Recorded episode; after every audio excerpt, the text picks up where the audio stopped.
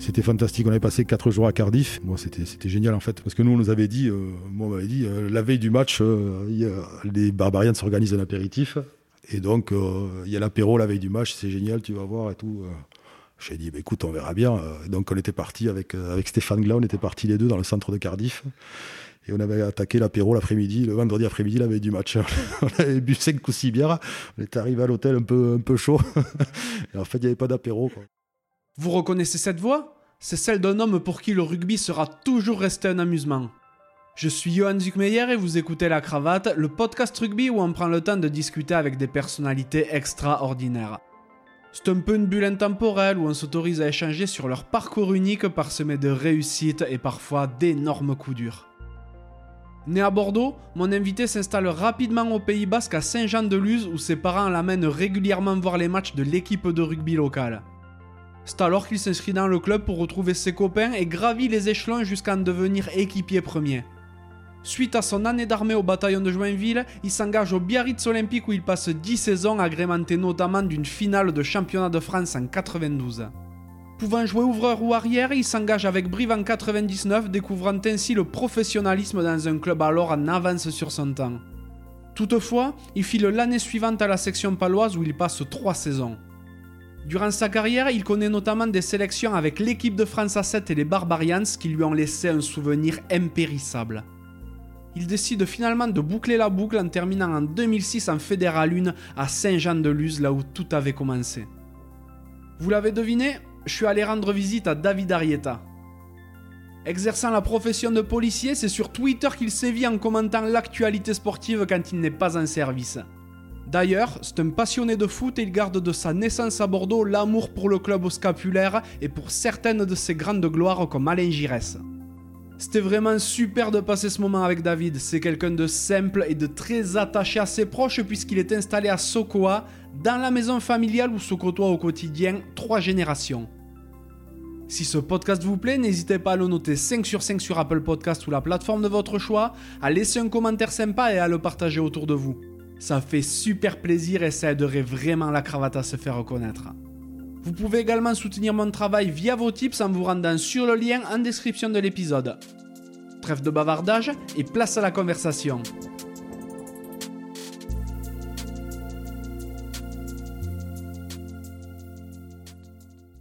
Bonjour David. Bonjour euh, Johan.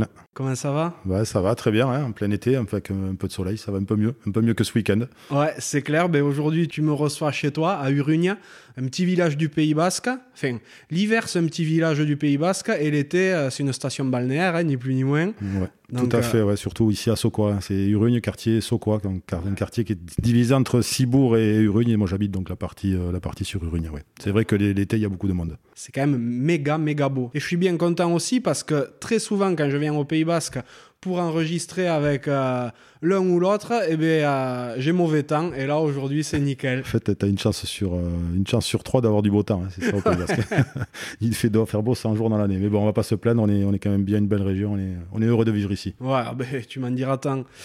Mais c'est vrai qu'on te voit souvent faire le pitre sur les réseaux sociaux hein, maintenant. Mais au départ, tu es bien entendu connu en tant que joueur de rugby. Tu réalisé une carrière plus qu'honorable avec notamment une finale du championnat de France en 92 avec le BO. Avant qu'on parle de ta carrière et tout ce que tu fais depuis, j'aimerais savoir de quoi rêvait le petit David. Ouais, le petit David, il rêvait de, bah, il rêvait de plaisir et de s'amuser, je pense. Enfin voilà, c'était, euh, on va pas parler de liberté, on va pas partir dans de l'utopie. Euh, quand on est petit, on rêve, on rêve d'être avec ses copains, on rêve de, on rêve de jouer au rugby euh, parce que c'est, un coin où on a beaucoup, on joue beaucoup au rugby plus qu'au, football. Et moi, j'ai toujours, toujours voulu jouer au rugby dès ma plus tendre enfance. Et donc, donc mes rêves, c'était c'était de partager des bons moments avec, avec mes potes euh, d'enfance, qui, le sont toujours d'ailleurs. Qui, je pense que c'est un peu pour tout le monde pareil. Quand on a des, des potes d'enfance à l'école de rugby, on les garde, on les garde pour la vie. Quoi. Mhm. J'ai vu que, que tu étais né du moins à Bordeaux. Oui, je suis né à Bordeaux parce que mon père travaillait sur Bordeaux à l'époque. Ensuite, on est revenu euh, habiter, euh, habiter sur Bayonne pendant deux ans. Donc, bon, j'ai pas beaucoup de souvenirs. Enfin, j'en ai pratiquement pas, mais de souvenirs sur Bayonne, puisque j'ai vécu à Bayonne de, de, de, mes 15 jours à, mes 2 ans. Donc ensuite, on est venu s'installer à Saint-Jean-de-Luz et puis c'est là que j'ai fait toute. Euh, toute c'est là où j'ai grandi en fait. Quoi. Mm-hmm. T'étais quel genre de gamin? Ouais, j'étais un gamin, euh, on va dire sage. J'ai, bon, j'ai toujours été, été sage. J'étais, euh, bon, je faisais quelques, quelques petites bêtises à la maison de temps en temps, mais quand, c'est ma plus tendre enfance. Et je parle de ma plus tendre enfance. Après, j'ai, j'ai toujours grandi dans un cadre familial très, euh, très, très, très, cadré, très, très, très, très propre. Très, je sais pas comment te dire ça, très, très structuré. Donc voilà, j'étais un enfant un enfant sage, pas, turbulent, pas excité, euh, rien, de, rien de tout ça. Et, donc voilà, après j'ai grandi donc avec, euh, avec mes potes du quartier. On était, on était vraiment bien, on habitait dans un petit quartier à Saint-Jean-de-Luz, un petit peu à l'extérieur du centre-ville. C'était euh, très, très, très bien, une, une enfance vraiment très, très épanouie. D'accord, donc on t'a pas mis au rugby pour te calmer un petit peu non, du tout, non, du tout, du tout. Je suis, je suis arrivé au rugby parce que en fait, mes, mes parents, tout simplement, allaient voir les matchs du Saint-Jean-de-Luz Olympique. Hein. C'est comme ça que j'ai, j'ai aimé ce sport, j'ai aimé le rugby, et puis, et puis voilà. Et puis après, c'était euh, c'était les, les, copains, et, et puis tout est venu après naturellement. Quoi. Je veux dire, c'est, euh, on m'a pas mis au rugby pour me calmer, non, bien au contraire. T'es issu d'une famille de rugby à la base ou pas du tout? Pas du tout, pas du tout. Mon père n'a jamais joué au rugby. Hein. Euh, peut-être qu'il aurait aimé. c'est une question que je n'ai pas jamais demandé d'ailleurs, parce qu'en fait, lui, tout petit, il a, eu une, blessure à la, jambe qui l'empêchait de faire du sport et qui, traîne encore malheureusement donc depuis toujours. Donc non, c'est pas une famille de, on n'est pas issu d'une famille de rugbyman, mais mes parents, je ne sais pas, ils ont, ils ont toujours été voir. Alors mon père était un fanat du Saint-Jean-de-Sol Olympique, mais ma mère aussi. On a toujours été, ils ont toujours été voir les matchs et, naturellement nous on les suivait. Donc euh, donc c'est comme ça que j'ai que j'ai découvert le rugby et et puis euh, et puis tout ce qui en a suivi quoi. Ouais, t'as fait l'école de rugby là-bas? À Saint-Jean-de-Luz, ouais, l'école de rugby au Saint-Jean-de-Luz Olympique, les premiers plaisirs, premiers plaisirs partagés avec les copains, comme je te disais. Euh, euh, voilà quoi, c'est euh, des, souvenirs inoubliables de, ramassage scolaire, de ramassage pas scolaire justement, mais de ramassage mmh. de l'école de rugby. Donc on avait le bus qui passait, on faisait, on faisait même exprès de de prolonger le voyage en bus. On descendait à l'arrêt, euh, l'arrêt suivant, le, moins proche de chez nous, pour pouvoir partager des moments avec les copains. Et puis voilà, c'était, euh, c'était, c'était tout simplement sympa, enfin, vraiment fantastique. On faisait, il y avait un éducateur aussi qui s'appelait euh, Monsieur Savigny, qui nous ramassait. Qui nous ramassait, qui venait avec, il avait une grande voiture, on montait à 12 ou 13 dans la voiture et on partait, on partait au stade à Saint-Jean-de-Luz pour faire l'entraînement de l'école de rugby. c'était, c'était fabuleux en fait. Quoi. tu es resté jusqu'à quel âge? Saint-Jean-de-Luz jusqu'à 19 ans. Toute mon école de rugby euh, classique, et puis euh, les cadets, les juniors, et en troisième année de junior, euh, au moment de passer senior, je suis parti au Biarritz Olympique. Tu sortais vraiment déjà du lot ou ouais, c'est difficile de dire, de dire ça, surtout quand on parle de soi. Non, non, mais j'avais bon, des sélections en équipe de, Côte Basque, en cadet, en minime, en minime, en cadet. en junior, j'étais sélectionné avec l'équipe de Côte Basque, et puis, puis voilà, donc je, faisais quelques matchs en, équipe 1, en première à Saint-Jean-de-Luz. Puis voilà, j'ai eu envie de tenter ma chance à, Biarritz parce que c'était pour moi un palier au-dessus et que, que, je pensais que c'était naturel. À l'époque, euh, Saint-Jean, c'était quoi? C'était groupe B? Alors c'était groupe B, champion de France groupe B en 87 et ensuite euh, Saint-Jean donc euh, donc à cette époque-là euh, donc intégré le, championnat le, groupe A avec une division en 80 clubs il y avait 16 poules de, de 5 de mémoire et euh, donc était un début de saison au même niveau que le Biarritz Olympique et que, ou même que l'Aviron Bayonnais ou que, ah beaucoup de clubs. Hein. Ah ok, ouais, donc c'était quand même assez épais. Tu pars au BO, en même temps tu fais l'armée ou c'est un peu plus tard? Donc je fais l'armée quand je suis encore à Saint-Jean-de-Luz. Ah, ma dernière année de junior. C'était euh, c'est une année qui a beaucoup compté pour moi parce que ben, c'est là où on s'émancipe un petit peu, c'est là où on découvre un peu la grande ville. Je suis monté à Paris, je suis parti au bataillon de Joinville. Donc c'était une expérience euh, enrichissante à tous les points de vue. Et puis, euh, puis c'est là, où, là où on fait aussi des, des rencontres. Et c'est des amis après qui ce sont des, des, joueurs de rugby qui deviennent vos amis pour la vie. On s'est retrouvés d'ailleurs il, il, y a à peu près un mois de ça, euh, début juillet à Dax. On a fait, ça faisait 33 ans qu'on avait fait notre incorporation et là on s'est retrouvés, on était une vingtaine on a passé deux jours, euh, c'était génial, quoi, en fait, voilà. C'est des, souvenirs impérissables et c'est des souvenirs qui perdurent dans le temps. Donc, euh, donc voilà, donc j'ai fait mon, mon armée donc, pendant mon année junior à Saint-Jean-de-Luz. Et ensuite, j'ai signé au Biarritz Olympique l'année euh, l'année qui a suivi. Ok, donc là, on est dans les années 87-88. J'ai été incorporé en 88 au mois d'août, donc il y a maintenant 30, aujourd'hui 33 ans. Et donc j'ai signé au Biarritz Olympique en juillet ou août 89, quoi, la saison d'après. Quoi il me semble qu'il y a des visages bien connus du rugby français qui étaient avec toi au bataillon. Ouais, ouais, il y a, des visages connus, oui, on peut, citer. Euh, j'aimerais bien les citer tous. Je vais, je en oublier. Donc, euh, c'est vrai qu'on a envie de citer les, plus connus, euh, comme Philippe Saint-André, Fabrice Landreau. Il y avait Xavier Blanc, il y avait Pierre Ontas qui était joueur du Biarritz Olympique.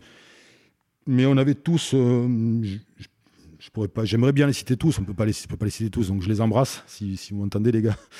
mais euh, mais bon voilà, c'était. Il euh, y en a pas un qui est au-dessus d'un autre par rapport à l'amitié qu'on peut qu'on peut avoir maintenant quoi. Bien sûr. Et il me semble même que tu as croisé des footballeurs à ce moment-là. Ouais, c'est vrai qu'à l'époque il y avait.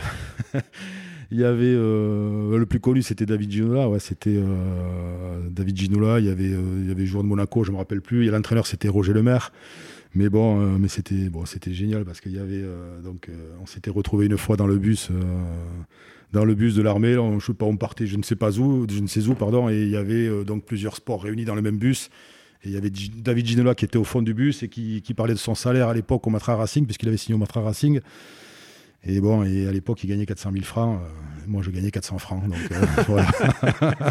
donc voilà, mais pour autant, mais on avait le même survêtement et le, le même calot quand on faisait les classes. Exactement. Euh, on était tous au même niveau à l'époque et donc pour ça, au moins, c'était, c'était bien. L'armée nous a, nous a permis d'évoluer à un même niveau à un moment donné de notre, de notre vie. Quoi. Donc, tu arrives au BO. Là, tu fais une dernière année junior ou t'enquilles directement avec la première? Non, je, je passe senior donc, quand j'arrive au Biarritz Olympique et parallèlement, j'intègre, donc professionnellement l'école de, police à Carcassonne. Donc euh, ça fait que j'arrive au Biarritz Olympique. Malheureusement, j'ai une, licence rouge à l'époque quand on changeait de club. Si le club duquel on partait, donc n'était pas trop d'accord, euh, pouvait, euh, mettre un veto. Donc le Saint-Jean Olympique avait m'avait m'avait mis son veto pour que je signe à Biarritz. Et donc j'ai eu une licence rouge pendant deux mois. Hmm, je crois que c'était septembre-octobre, enfin août, septembre, octobre, j'ai eu une licence rouge, donc j'ai pas pu jouer. Et j'ai intégré l'école de police donc début octobre. Ça fait que en fait, je me suis quasiment pas entraîné de l'année avec le Biarritz Olympique, puisque je finissais l'école le vendredi à 5h et euh, il n'y avait pas l'autoroute depuis Carcassonne, donc j'arrivais le vendredi soir, il était 21h ou 22h. Je rejoignais l'équipe souvent le samedi pour aller euh, prendre le bus ou, si on jouait à Biarritz pour, jouer le soir. Et je m'entraînais jamais, donc euh, je m'entraînais quasiment jamais avec l'équipe.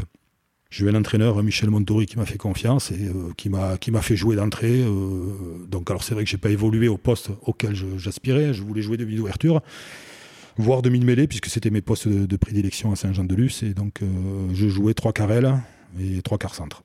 Mm. T'avais une sacrée équipe quand même à ce moment-là. ah oui, il y, avait, une belle équipe et ils venaient de gagner le, Challenge du Manoir l'année d'avant. Donc alors euh, c'est là où ils avaient été relégués en groupe B. Euh, euh, donc ces fameuses poules de 5 l'année d'avant, ils sont relégués en groupe B parce qu'ils perdent à Cognac et ils font la fin de saison en groupe B. Euh, et ils remontent, euh, ben ils remontent. En fait, ils, arrivent en demi-finale. Je crois qu'ils perdent contre contre la section paloise de mémoire. Et donc ils remontent. Donc, enfin, ils refont le, les poules, les 16 poules de 5. Et donc moi, j'intègre le Biarritz Olympique à cette époque-là, euh, enfin cette période-là. Je crois qu'on a Carcassonne, Arras, euh, je sais plus les autres clubs, mais bon voilà quoi. C'était vraiment particulier, vraiment particulier. Ouais, il y avait une belle équipe au Biarritz Olympique bien sûr. Il y avait déjà bon les internationaux et Ondars, Condon. Ontas, euh, Serge Blanco, il y avait Jean-Pierre Béraud en 8, euh, il y avait euh, et tant d'autres, et tant d'autres que je voilà que je que j'oublie. Hein, que j'oublie et je m'en veux de les oublier d'ailleurs, mais bon, en fait, je les oublie pas dans mon cœur, donc c'est le principal. T'inquiète, c'est vrai que tu as visiblement eu le nez creux hein, quand même de, de rejoindre le BO parce que deux, trois ans plus tard, euh, ben vous arrivez en finale du championnat de France. Ouais, tout à fait, ouais. Finale contre, contre Toulon en 92, donc euh, ben, au Parc des Princes. Hein. Ouais, on, arrive, on arrive en finale, on fait deux saisons, et euh, la première saison, on perd contre, contre Nîmes en huitième de finale sur des matchs aller-retour. Hein. C'est vrai que les, les, compétitions étaient un peu alambiquées à l'époque. Il y avait des, 16 poules de 5, des, phases finales avec aller-retour dans huitième de finale. il fallait... C'était un vrai parcours du combattant pour, pour aller loin. Et euh, c'est vrai que la première année, la, première année, on perd contre Dax en huitième. D'ailleurs, j'étais euh, j'étais remplaçant euh, sur les sur, les deux matchs. La deuxième année, on perd en huitième contre Nîmes. Et donc la troisième année, une saison qui part très très mal. Et on perd on perd d'entrée contre Valence d'Ager à la maison, des points qui sont très durs à récupérer. Les internationaux sont à la Coupe du Monde en 91, donc les quatre que j'ai cités juste avant. Et donc euh, le club est un petit peu, euh, voilà, euh, un petit peu dans, l'impasse et, malheureusement donc il faut, il faut un électrochoc quand les joueurs reviennent de la Coupe du Monde et il a été décidé de se séparer de, de l'entraîneur qui était donc Michel Montori. Ça n'a pas, été, ça pas été de gaieté de cœur, et je pense, de, la part des dirigeants du, du Biarritz Olympique de, se séparer de Michel. Mais bon, ça a été. c'est Jean-Pierre Béraud qui a repris l'entraînement et ça, ça, nous a redonné un coup de, un coup de fouet on était loin d'imaginer que six ou sept mois plus tard, on irait, loin en, phase finale. Mais bon, ça, a resserré le groupe, ça a redonné une, un nouvel état d'esprit. Et puis, voilà, après, on avait des joueurs, euh, donc les internationaux, il y avait une équipe qui était complète à tous les postes. Euh, moi j'avais été rejoint par euh, trois Lusiens de Saint-Jean-de-Luz, les frères Daguerre, Gilles et Beignat, et puis par Jean-Baptiste Lécona. Donc voilà, c'était. Enfin bon, voilà, c'était c'était une belle équipe, une belle aventure. Et puis, puis loin, loin c'est vrai, comme je te dis, loin d'imaginer qu'on allait aller, euh, en finale hein, au Parc des Princes. C'est sûr. Cette finale, d'ailleurs, tu es titulaire en 10. Euh, vous vous inclinez contre le RCT. Dans le même temps, toi, est-ce que tu es policier ou pas du tout à ce moment-là? Alors, je suis policier, euh, oui, je suis policier, pas dans ma tête vraiment, mais je suis policier. oui, je travaille, je travaille à Pau, Mhm. Et euh, donc là, bon, je pouvais m'entraîner, je faisais les, allers-retours. Ah, je travaillais à Pau à l'époque et donc euh, j'étais dans une compagnie, euh, compagnie de CRS à Pau, on peut les citer, il n'y a pas, pas, de sujet tabou avec ça. Et j'avais un, comment dire, un, chef de, de, service, enfin c'était le chef, j'étais avec les motards en fait à Pau et le chef c'était Maurice Motalin, il entraînait au Laurent à l'époque, un fou de rugby. Et donc, il m'avait pris sous son, aile et sous sa coupe et il me permettait d'aller m'entraîner euh, quand je voulais avec le Biarritz Olympique, de rentrer, faire les allers-retours. J'arrivais à, à 9h au boulot, je repartais à midi. Euh, enfin bon, voilà quoi. Et donc, je, je, je l'en remercie maintenant à, posteriori, à Momo. Et donc, euh, donc voilà, c'était, une belle époque. Oui, c'était, l'époque bénie, on va dire. Ouais ça va, tu as eu de la chance qu'ils te disent pas si tu veux partir un peu plus tôt du boulot, tu signes au Laurent. Oh, on n'a pas été loin hein, des fois. Hein. Euh, on n'a pas été loin des fois de pas, de signer au Laurent, mais bon, c'était des échanges comme ça un petit peu euh, un petit peu sympa où voilà, on se chambrait. C'est vrai qu'au Laurent évoluait au même niveau hein, à l'époque, comme euh, comme Saint-Jean-de-Luz, et on était tous sur le même pied d'égalité, donc. Donc voilà, à l'époque j'aurais pu signer la, section paloise déjà, mais bon, voilà, j'avais préféré rester au Biarritz Olympique et, et puis, bien, bien grand m'en a fait. Hein. Bien, sûr. D'ailleurs, tu es resté encore quelques années au BO. Là, s'en suivent quand même quelques saisons un petit peu plus compliquées sportivement. Comment ça se passe et comment tu le gères de ton côté? C'est compliqué parce que, comme je te dis, d'arriver en finale, c'était pas prévu. De la perdre, euh, une fois que tu es en finale, de la perdre, c'est surtout pas prévu parce que, bon, je, on va y revenir dessus, c'est quand même le, dernier match de Serge Blanco.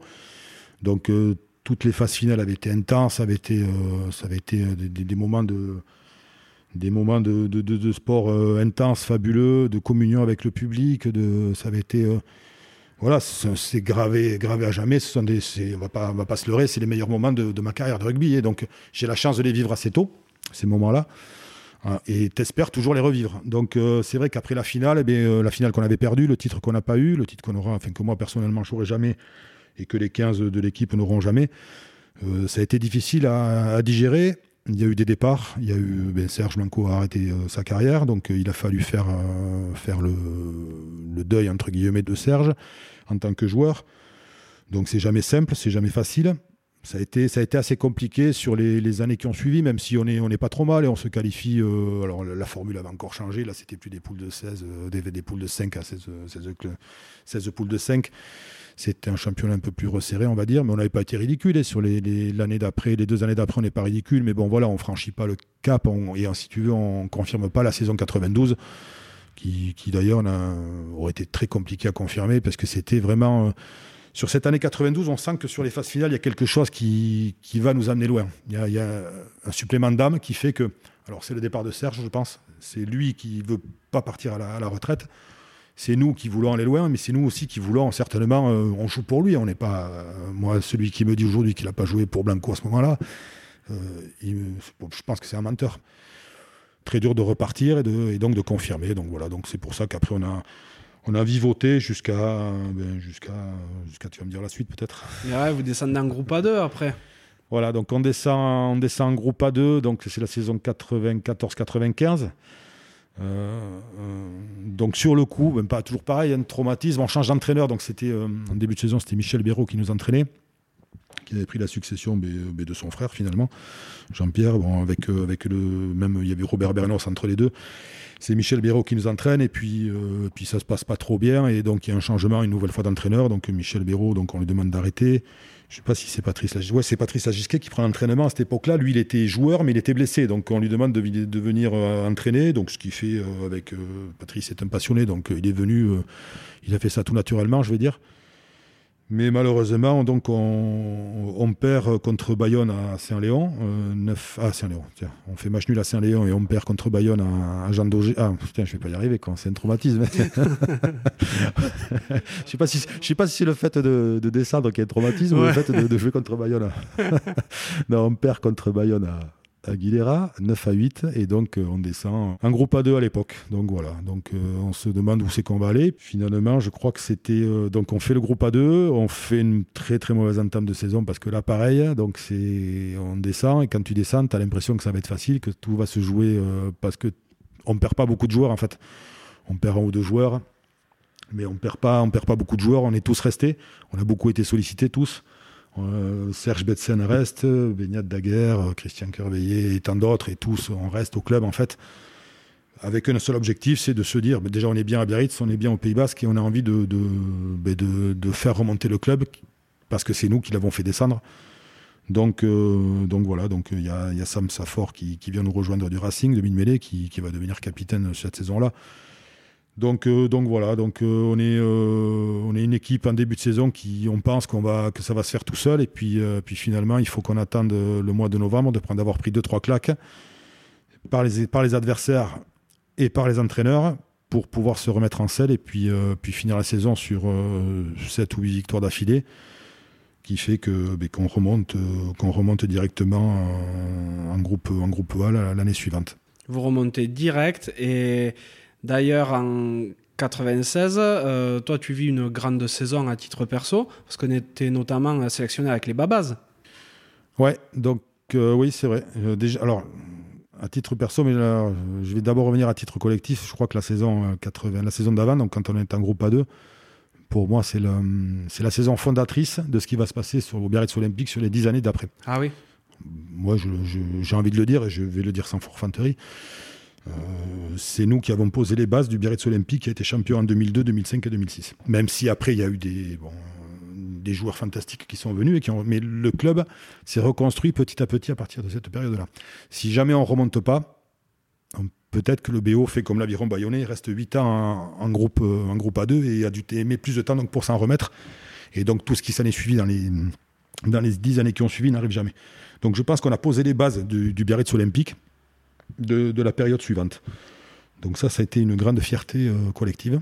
C'est vrai que oui, j'étais sélectionné avec les Barbarians euh, français, mais j'avais été aussi sélectionné, donc ça c'est euh, avec les Barbarians sud-américains.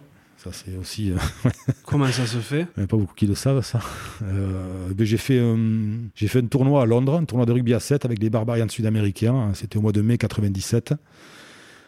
j'avais été sélectionné par Monsieur Pedro Bordaberry, qui est un un, Uruguayen qui était l'organisateur du tournoi de Punta del Este, donc que j'avais fait avec l'équipe de France avec Barbarians et qui, qui m'avait pris d'affection et d'amitié. Donc euh, voilà, donc il m'avait sélectionné donc pour, pour le tournoi 7 de, de, de Londres. C'est génial. Ouais, c'est génial. Je crois que je je veux pas dire de je veux pas dire de bêtises, mais je, je me demande si je suis pas le premier Français à l'avoir fait. Donc voilà. Donc ah, et peut-être même le seul du coup. Non, pas le seul parce qu'il y a d'autres Français qui l'ont fait par la suite quand ils ont joué. Parce qu'en fait, le tournoi de Londres à l'époque, c'était un tournoi interclub.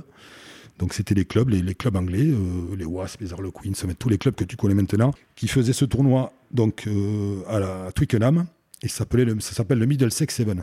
Et il y avait deux équipes sur invitation, donc il y avait les Barbarians sud-américains et euh, l'équipe d'Italie. Donc les Barbarians sud-américains m'avaient invité. Je crois qu'à l'époque, c'était en 97, je devais être le seul, le seul Français à l'époque à l'avoir fait. Hein. J'avais, j'avais même rencontré, c'est marrant, j'avais rencontré Philippe Sella donc au stade qui avait été surpris de me voir là, il m'avait dit mais qu'est-ce que tu fais là toi? Et bien, je suis écoute regarde j'ai un maillot voilà donc lui il était au Saracens à l'époque mais il n'avait pas joué le tournoi. Donc voilà et juste avant j'avais été sélectionné avec les Barbarians britanniques pour jouer contre le contre le pays de Galles. À 7 ou à 15 à 15 bah, à Cardiff à Lambs Park. Bah, ça c'est magnifique aussi par contre. c'était fantastique. Ah. je pensais qu'il fallait avoir joué en Angleterre pour jouer avec les Barbarians britanniques Non, non, les Barbarians britanniques, donc c'est une sélection comme en France, sur invitation bien sûr, mais ils sélectionnent toujours des, joueurs qui ne sont pas internationaux. Et donc sur ce match-là, euh, j'avais, j'étais avec Richard Dourte et euh, Stéphane Glas. Il y avait Olivier Roumat aussi, mais s'était blessé la veille du match. Et euh, j'étais le seul joueur non international de l'équipe. Quoi. Et donc j'avais rencontré des, des, Gallois, des... Enfin, oui, il y avait des Gallois dans l'équipe, il y avait des Irlandais, enfin, des Néo-Zélandais à l'époque. voilà, c'était c'était fantastique. On avait passé quatre jours à Cardiff. Moi, c'était, génial en fait. Parce que nous, on nous avait dit, euh, moi, on m'avait dit, euh, la veille du match, euh, les Barbarians s'organisent un apéritif. Et donc, il y a l'apéro la veille du match, c'est génial, tu vas voir et tout. J'ai dit, bah, écoute, on verra bien. donc, on était parti avec, avec Stéphane Gla, on était partis les deux dans le centre de Cardiff. Et on avait attaqué l'apéro l'après-midi, le vendredi après-midi, la veille du match. on avait bu 5 ou 6 bières. On est arrivé à l'hôtel un peu, un peu chaud. Et en fait, il n'y avait pas d'apéro. Donc, on est arrivé à l'hôtel avec nos, 5 ou 6 bières dans le cornet. On était, voilà, c'était marrant. Quoi. Et Vous donc, êtes chauffé seul. On s'est chauffé tout seul. et euh, c'est génial. Quoi. Et voilà, c'est un souvenir. Euh, moi, je m'en souviens. Je ne sais pas si Stéphane s'en souvient. Mais bon, voilà, qu'on était dans, le centre de Cardiff, euh, en train de boire des bières dans des pubs l'après-midi, en vendredi. La veille de jouer contre le pays de Galles avec les Barbarians britanniques. Magnifique. Ça avait donné quoi le match on avait perdu facilement 30 à 8, je crois. Ça n'avait pas été. le match ne restera pas dans, mes, dans les mémoires des, des supporters gallois ni, ni Barbarians britanniques, mais bon, il restera dans ma mémoire au moins. Donc, donc voilà, pour moi, c'était euh, vraiment. J'ai encore le maillot, celui-là, je le, celui-là, je le garde. Ah, tu m'étonnes. Du coup, tu as fait Barbarians français à 15, britannique à 15 et sud-américain à 7. Ouais, tout à fait. C'est quoi que tu as préféré?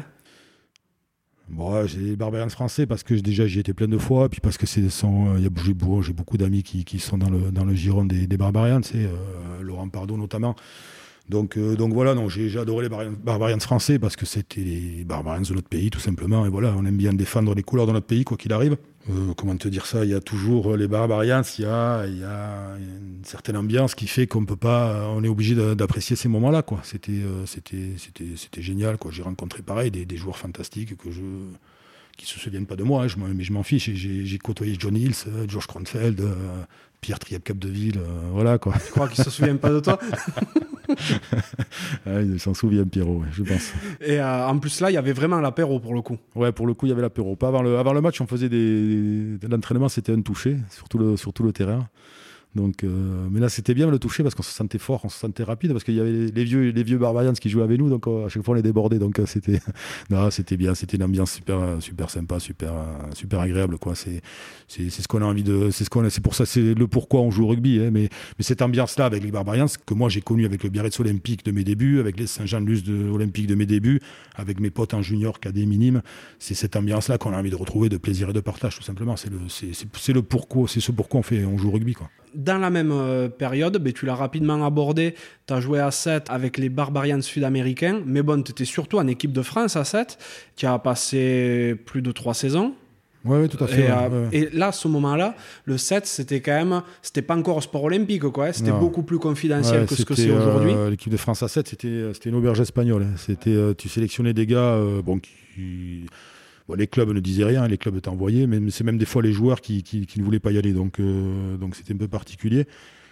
Mais euh, oui, j'ai joué euh, ouais, 3 3 pendant 3-4 ans, pas régulièrement. J'ai fait quelques, tournois avec l'équipe de France de rugby à 7. Et j'ai, eu la chance de faire Hong Kong, Hong Kong, Punta del Este. Euh, voilà, j'ai fait des tournois en France avec l'équipe de France de rugby à 7. C'était euh, voilà, c'était assez confidentiel. C'est vrai, c'est une période où voilà, on essayait de prendre, voilà, comment dire, on prenait des joueurs qui avaient des qualités pour jouer à 7 euh, dans chaque dans chaque club. Et c'était voilà, comme je te dis, c'était un peu une auberge espagnole. Ça rentrait, ça sortait. Tu, la sélection d'après, ça n'avait pas les mêmes. Moi, je n'y étais pas. C'était un autre qui me remplaçait. Il n'y avait pas vraiment de continuité. Thierry Janezek a, commencé à mettre en place cette continuité euh, à partir de 96-97, il me semble, avec l'équipe de France. Il y a eu le tournoi, le tournoi à Paris, le Air France Event. C'est bien dommage d'ailleurs que c'est pas organisé par les Barbarians. Euh, c'est dommage que c'est pas perduré. Il y avait tout pour, euh, pour que ça marche, mais bon, c'est bien dommage. Et à partir de là, ouais, 97-98, je crois que ça, a commencé vraiment à se structurer, quoi. Donc tu restes au BO encore jusqu'en 99. Donc si je dis que tu restes jusqu'en 99, c'est qu'après tu pars à Brive. Comment ça se fait que tu partes du BO euh, comment ça se fait? Donc, j'ai fait 10 ans, 10 saisons complètes au Biarritz Olympique. Et puis, euh, donc, comme, je te dis, le, BO petit à petit s'est structuré sur les années 96, 99, euh, chaque année. Bon, il y a eu des, arrivées et je sentais que moi, j'avais, j'arrivais à 30 ans et je jouais à l'arrière, mais j'avais Patrice Tesser comme euh, concurrent, ou j'étais le concurrent de Patrice Tesser qui venait de Toulon. Il y avait euh, l'année d'avant, c'était Pépite Lorga qui, commençait à pointer le bout de son nez, donc euh, Laurent Maza 110. Et c'est normal, après tout, c'est normal, un club est fait comme ça, c'est comme ça qu'on progresse, grâce à la concurrence et grâce, grâce à tout ça. Mais bon, voilà, donc je sentais que moi, j'aurais, ça tenait qu'à moi, je serais resté au Biarritz Olympique, et peut-être, euh, enfin, c'est même sûr, mais je sentais qu'il y avait euh, un peu moins de, de, confiance. Le président à l'époque, c'était Marcel Martin, euh, avec Serge Blanco.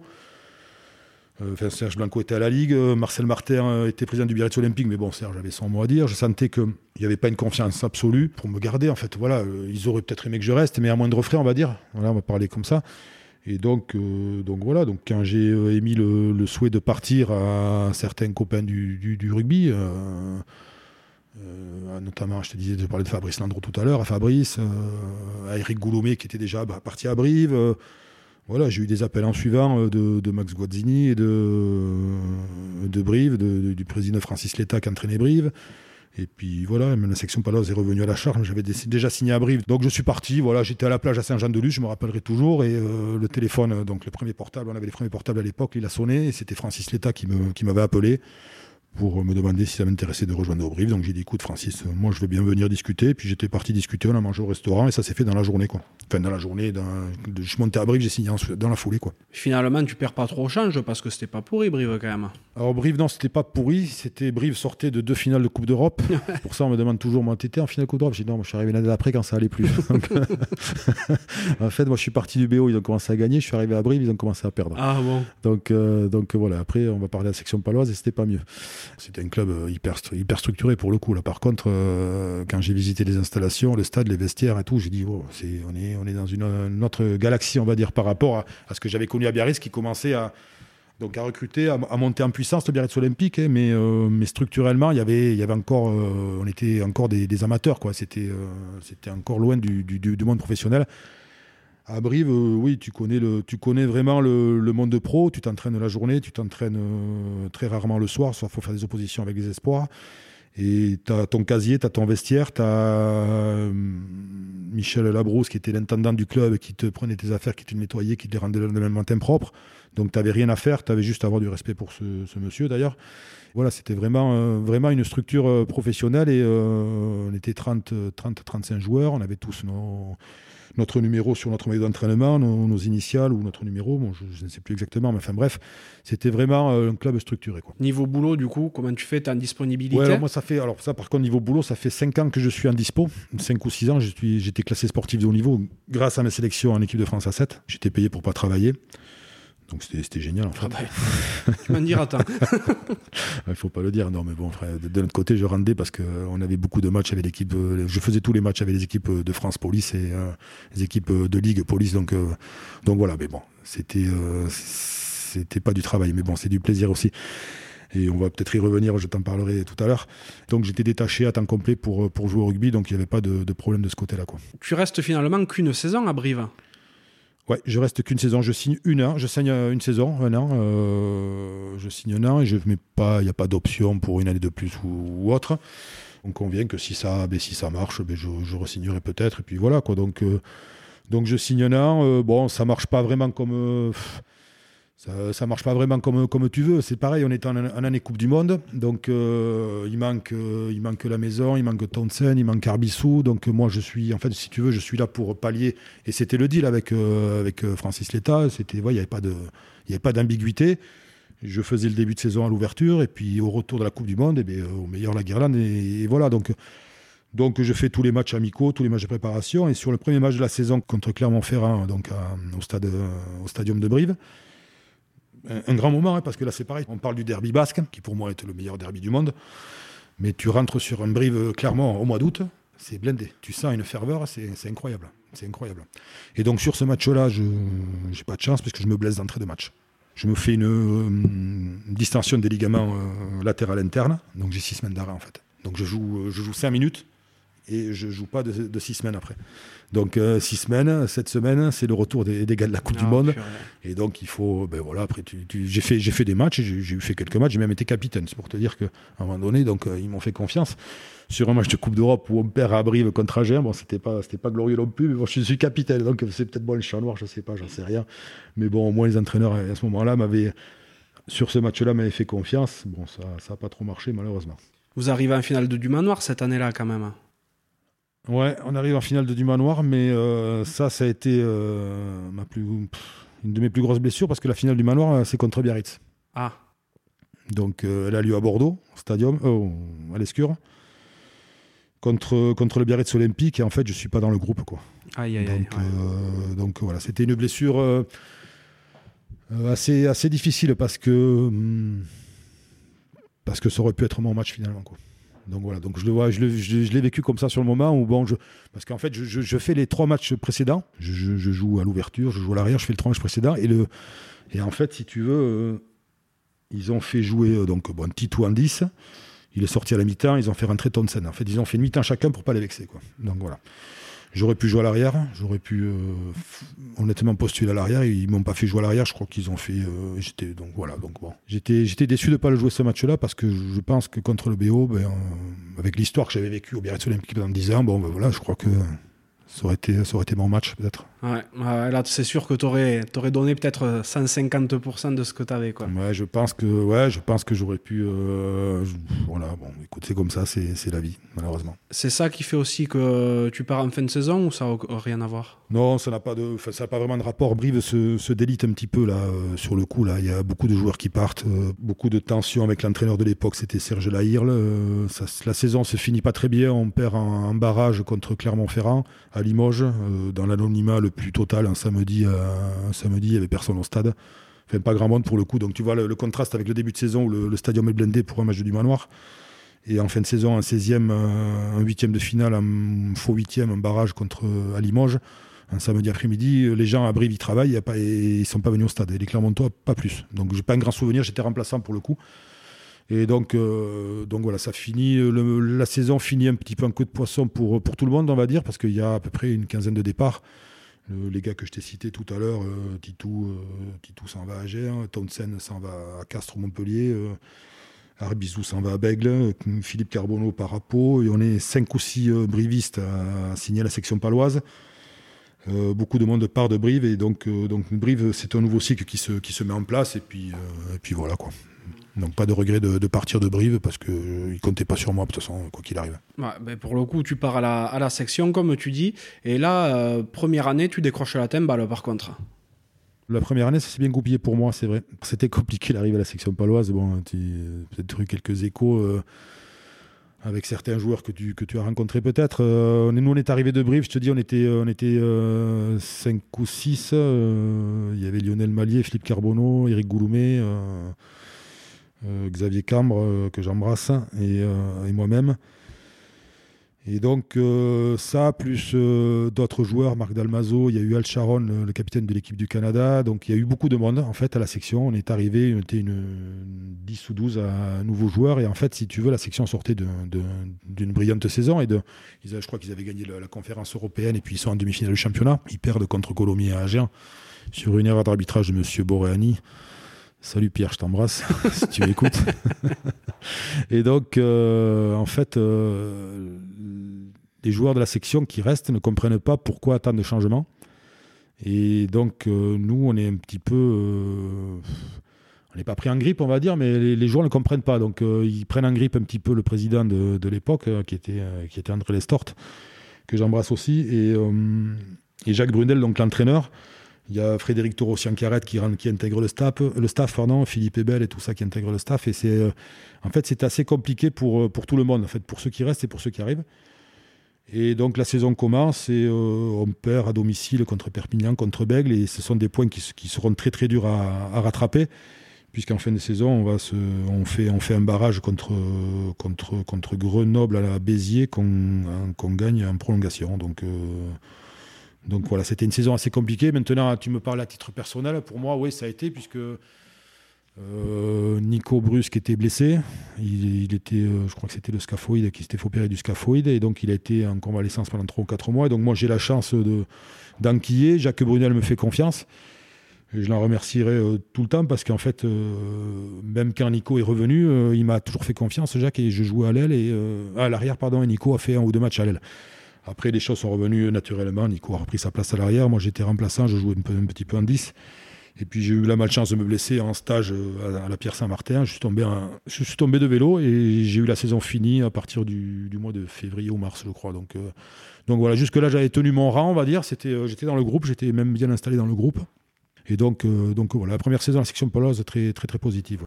Tu parles de la Pierre Saint-Martin en vélo. Euh, en 2015, au Froome, il n'est pas tombé, lui, hein, quand il montait à la Pierre. Ah non, pourtant, s'il tombe en montant, il, se faisait, il aurait pu se faire mal en montant, même en montant. donc, euh, ben, à la section, justement, tu joues avec Pierre, Triep Capdeville. Oui, Pierre, ben, Pierre, je le connaissais bien avant. Hein. Je connaissais, Pierre, on se connaît depuis longtemps. Bon, on ne se côtoyait pas, mais on se connaissait quand même depuis longtemps avec, avec Pierre et puis d'autres joueurs de la section qu'on se rencontrait régulièrement. Donc, euh, donc voilà, puis là, on s'est, on s'est revu il n'y a pas longtemps. Bon, on se, on, se, tense un peu sur Twitter, même si là, il, est, il doit être en vacances parce qu'il n'est pas trop présent. mais, euh, mais bon, voilà, on se chambre un peu. Mais bon, il y a, y, a, y a, du respect. Euh, je l'ai rencontré au mois de septembre l'an dernier. On avait été, j'avais été voir les cadets de la, de la section qu'il entraînait, qu'il entraîne toujours d'ailleurs, je crois. Et donc à Biarritz, contre, donc on s'était, on s'était vu une petite demi-heure, c'était, c'était agréable. quand on voit le genre d'oiseau, ça devait donner quand même entre lui, toi et, d'autres dans les vestiaires, ça devait être quelque chose. Hein. Moi, j'étais plus timide à l'époque. Moi, je venais d'arriver. Tu sais, moi, je, moi pour, il faut que je m'intègre, il faut que je, je connaisse bien après. Enfin, je m'intègre après qu'une fois que je connais. Euh, mais non, c'était euh, la section. Il y avait un groupe, il y avait un groupe génial à la section. Et euh, on a passé le, premier stage, le stage qu'on fait. Le stage qu'on fait de début de saison, on part à Saint-Afrique dans l'Aveyron et bon, c'était génial. On était dans, un centre, le centre DF, je crois que c'était. Et le soir, il n'y avait pas grand-chose à faire à part aller jouer au boule sur la place du village. Donc, euh, donc on restait. Il y avait Pierre qui nous racontait des histoires. Il y avait euh, qui nous racontait des histoires de la tournée d'équipe de, France en 97 qu'ils avaient fait avec euh, avec Torossien. Ils étaient ils étaient une ribambelle de palois là. C'était c'était des moments conviviaux. Enfin c'était génial quoi. Et il y avait Abderrageb qui était qui était qui, était qui est toujours quelqu'un de, fantastique et d'adorable qui qui est un pince sans rire, qui a toujours des histoires à raconter. Et donc voilà donc l'intégration dans le groupe pour pour certains, c'est fait euh, normalement et naturellement, pour d'autres un peu plus compliqué, voilà. Et donc voilà, moi je, me, suis toujours bien senti euh, dans, ce groupe. De toute façon, euh, je connaissais bien Alain Laguarde avec qui j'avais fait l'armée le matin de Joinville justement. Joël Rey, voilà, on se connaissait. C'était pas David Ocagne, je le connaissais aussi. Donc voilà, ça n'a pas été, pour moi personnellement, ça n'a pas été très dur. Pour des gars comme Philippe Carbonneau non plus. Pour d'autres, oui, d'autres, ça a été assez compliqué, assez compliqué à vivre. Et c'est vrai que tu restes à la section euh, jusqu'en 2003, fin saison 2003-2004. Euh, donc tu y fais trois saisons et retour à l'expéditeur à ce moment-là, vu que tu retournes du côté de Chantaco, tout à, Saint-Jean-de-Luz. Ouais, tout à fait, oui, oui. J'ai fait deux saisons de plus donc à la section, et puis, euh, puis il est venu le temps de. pas, pas, des cathédrales, mais le temps de se poser des questions. voilà, tu fais quoi? Tu as 33 ans, ça commence à être de plus en plus dur. Tu joues au poste derrière la motivation peut-être un peu moins, euh, moins prégnante. Et puis, puis le club, bon voilà, j'ai pas, pas discuté de savoir si j'allais faire une saison de plus avec, les entraîneurs ou avec le président.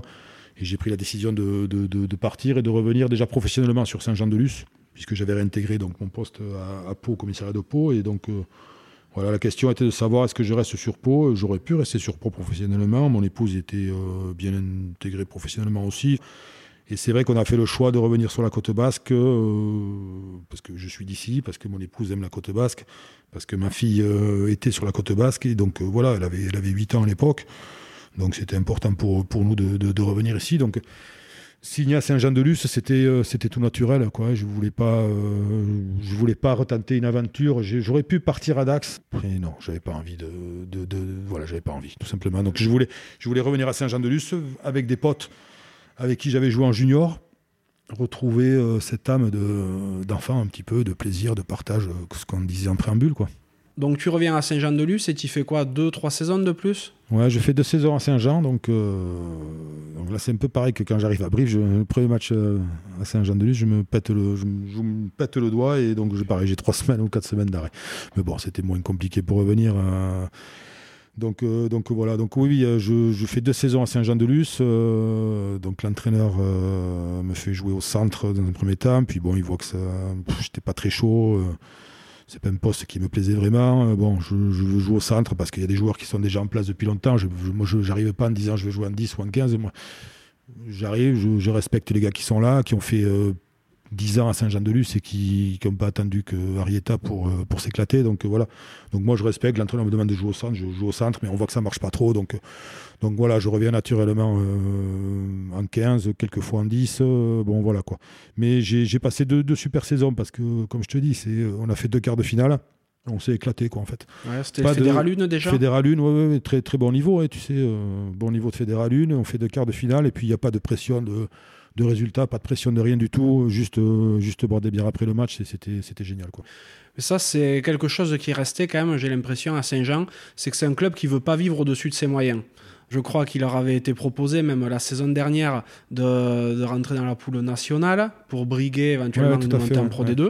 Et ils ont refusé parce qu'ils savaient qu'ils ne pouvaient pas s'insérer à long terme dans une division comme ça c'est une grande qualité de savoir, de savoir où tu te situes et de, surtout de savoir ce qu'il ne faut pas faire. C'est une grande qualité. Je crois que les, présidents actuels, euh, ils sont donc au nombre de trois, c'est Eric Bonachera, Perico Arieta et Erico Lassabal. Les, les deux derniers jouaient à l'époque quand je suis revenu, donc euh, je peux dire que c'est des copains. Donc ils ont, ils ont cette intelligence de, de gérer le, club euh, ben, comme, comme il était géré, comme il a toujours été géré en fait, euh, voilà, euh, tranquillement, sans prendre la tête, des copains et, puis, puis voilà quoi, des jeunes du cru et, et c'est le principal quoi. C'est vrai que toi tu es vraiment dans la, dans la génération qui a connu le passage au professionnalisme, hein, la décennie ouais. 90-2000 tu as pour le coup été quand même professionnel, vu que oui, tu as été détaché, oui, tout ça. Comment tu as vécu, toi, ce changement de statut en tant que joueur? Ah, ça fait bizarre. Hein. Moi, ça, alors le, le, changement, moi, je l'ai vraiment ressenti quand je suis arrivé à Brive. Donc, bon, on l'avait déjà ressenti un petit peu à Biarritz parce que on essayait, les entraîneurs essayaient de mettre en place des, des sessions, euh, surtout des sessions de physique euh, le matin ou l'après-midi ou entre midi et deux quand les gars travaillaient pas. On essayait de bon on partait à la muscu. Donc bon, j'ai fait, euh, j'ai fait ma musculation avec, euh, avec Jay Bronson et Philippe Bernatsal. Donc autant te dire qu'on n'a pas fait grand-chose. Hein. Ça a levé des barres beaucoup. donc, euh, donc voilà, quoi, on rigolait plus euh, qu'autre chose. Donc voilà. Et euh, donc voilà, donc oui, le, le, club essayait de mettre en place déjà tout, tout, un, tout un processus de, de, de, de structure professionnelle c'est voilà, moi je l'ai vraiment ressenti la, la, différence quand j'ai signé, quand je suis arrivé à Brive, quoi. Comme je te disais tout à l'heure, où c'était vraiment euh, déjà pour le coup depuis 3 ou 4 ans euh, bien, bien en place là-bas, quoi. Ouais. Et financièrement, vous le ressentiez vraiment aussi ou pas?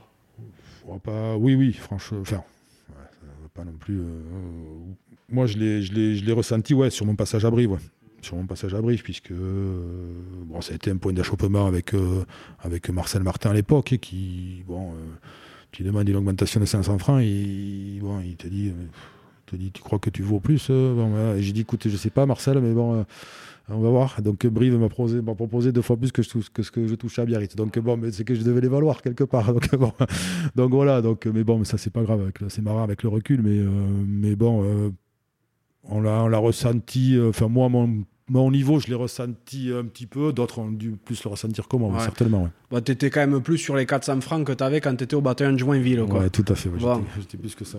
Tant mieux. Comme tu le dis, en 2005, tu ranges vraiment les crampons après avoir euh, terminé à Saint-Jean. T'en as marre du rugby à ce moment-là tu... ou tu restes un petit peu dans le milieu quand même? Non, j'ai coupé euh, complètement. Beaucoup de monde m'a demandé, mais viens entraîner. Non, j'ai pas, pas voulu l'entraîner parce que pour moi, il faut, avoir envie d'entraîner, il faut avoir une fibre pour entraîner. Mon frère a entraîné toute sa, hum, ben, vie, on va dire, hein, parce qu'il a malheureusement dû arrêter le rugby très tôt à cause de deux blessures. Et lui, il a vraiment cette fibre-là.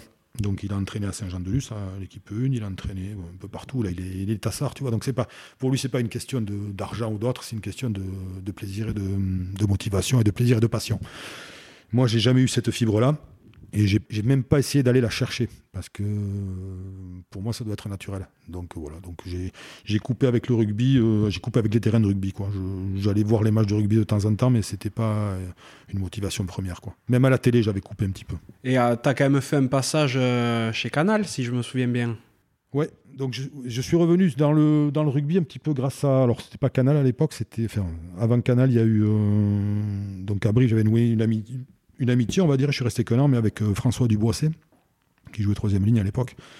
Et donc, qui était lui qui avait des, euh, qui avait des acquaintances dans les, dans, dans les médias. Donc, il m'avait mis en contact avec un ancien journaliste de Canal. Alors là, pour le coup, j'ai oublié son nom ils avaient mis en place un système, je ne sais pas si tu te rappelles, ils appelaient ça les. Hum, avec les arbitres, les micro-arbitres. Les arbitres avaient un micro sur eux et les gens en tribune pouvaient écouter les décisions de l'arbitre. Ah d'accord. Ça avait été mis en place avec la Ligue aussi. Hein, euh, donc là, ça, un peu tout m'échappe, là, tous les noms m'échappent, mais bon. Euh, et donc moi, si tu veux, François m'avait mis en contact avec Laurent Depré, qui était journaliste sur RMC à l'époque. C'est Laurent Depré qui m'avait euh, initié, initié à la technique.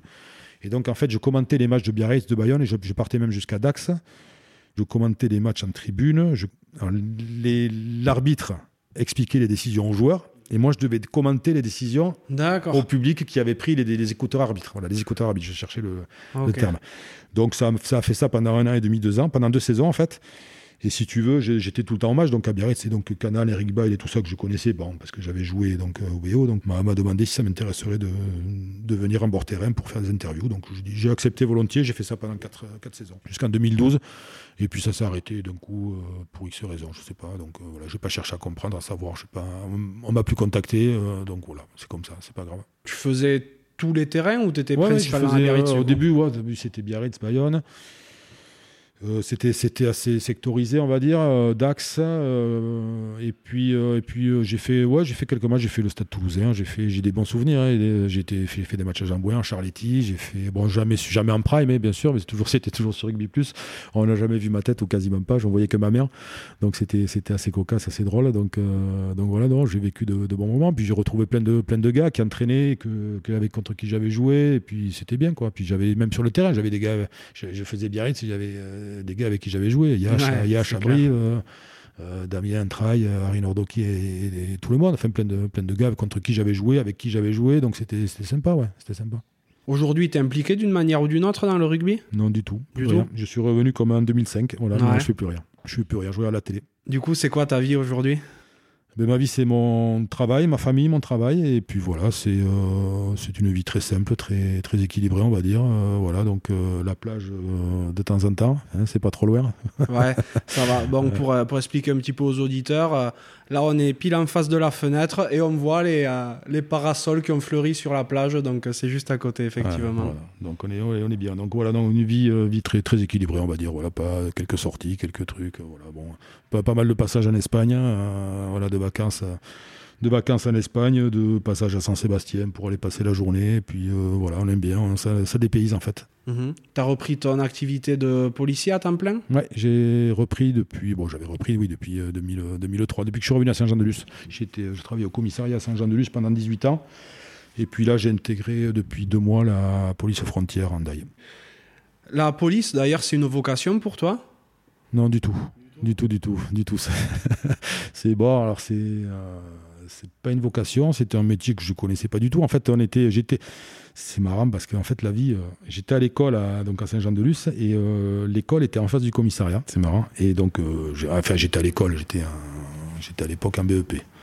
Bref. Et donc, j'ai trois potes de l'école qui me disent on s'est inscrit au concours de la police. tu veux venir? Je dis ah bon, je sais pas, j'ai fait comme ça. Je dis, bon, allez, pareil, je m'inscris avec eux.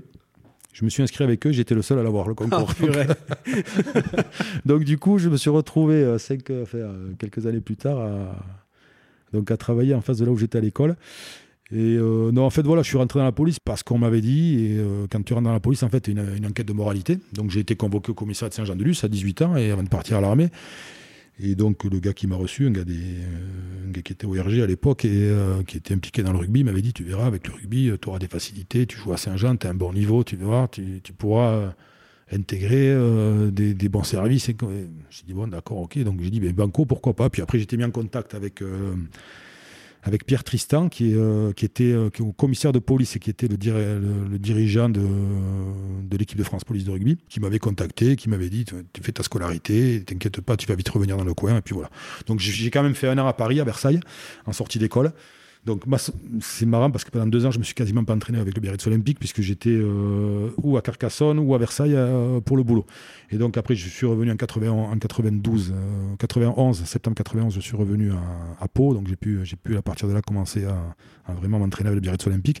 Donc voilà, on m'avait dit, tu auras des facilités, tu pourras, tu verras, t'inquiète pas. Donc voilà, donc pendant... Alors je, je vais pas... loin de moi l'idée de cracher dans la soupe, hein. au contraire, hein, j'ai vécu pendant pendant 12-13 ans, euh, les plus belles années. De, j'ai vécu ma jeunesse euh, au rugby, euh, au Biarritz Olympique, enfin toute ma carrière de rugbystique. En parallèle, j'étais policier, mais je travaillais quasiment jamais. Mhm. Et, et, je faisais tous les matchs avec l'équipe de France Police ou les équipes régionales, les équipes de Ligue Sud-Ouest ou Ligue Île-de-France quand j'étais à Paris. Mais j'ai fait des trucs fantastiques. On a fait des voyages, on a fait, on a, on a voyagé à travers le monde. On est parti en Argentine, à la Réunion, en Italie, au Maroc. On a, on a fait des trucs fabuleux avec des, avec des mecs en fait, on retrouvait vraiment l'ambiance de, ben, de, de, de, fédéral ou de série ou de voilà qu'on avait on avait un bon niveau de, de rugbystique il y avait des mecs il y avait des bons mecs des mecs super intéressants des mecs qui jouent en groupe A qui jouent à Castres comme Fredo Séguier et d'autres que j'oublie. Il y en avait plein. On, avait un très très bon niveau en équipe de France Police mais on a vécu euh, vraiment des moments superbes c'était vraiment génial quoi. Quand tu me parles de l'équipe de France Police, tout à l'heure, tu as parlé des différentes sélections euh, avec les différents babas que tu as eu. Bon, t'as pas de sélection avec le 15 de France, mais euh, à, t'écouter, j'ai l'impression que ça t'aurait pas forcément correspondu. Eh, je sais pas, bon, à l'époque, euh, je n'aurais pas craché dessus, bien sûr. On, est, on, vit, on joue pour ça aussi. Donc, euh, tu me parlais tout à l'heure en, préambule, on parlait des, rêves de, des rêves que je pouvais avoir. au début, tu as des rêves. Après, tu, Comment te dire ça? On va revenir un petit peu sur ça. c'est que tu as des joueurs qui te font rêver. Moi, quand j'ai commencé vraiment à, aimer le rugby, j'avais Jérôme Gallion qui joue en équipe de France, et j'aurais aimé être Jérôme Gallion. Voilà, tu vois les années 78-79, j'aurais aimé être Jérôme Gallion. Ça, c'est des rêves. Bon, tout à l'heure, tu m'as posé la question, ça ne devient pas comme ça.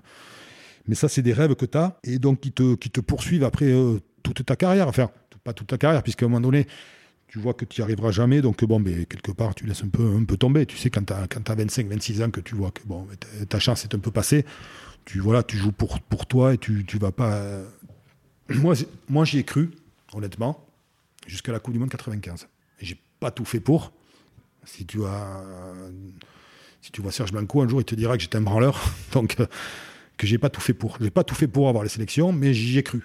Voilà, parce que j'étais en France B, j'étais en France Espoir, j'étais en France A7, donc tu te dis, il y a peut-être un truc qui va faire que la marche, elle va, elle va sauter. Quoi.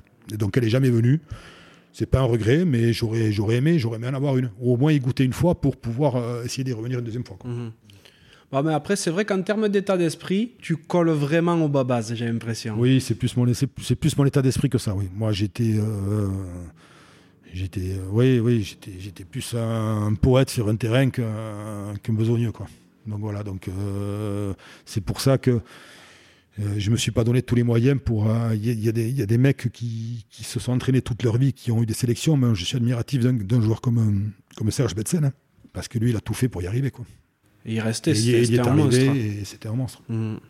Il y a un, euh, un, souvenir qui te, qui te vient d'une énorme connerie ou un truc complètement fou que tu as vécu sur les terrains ou en dehors?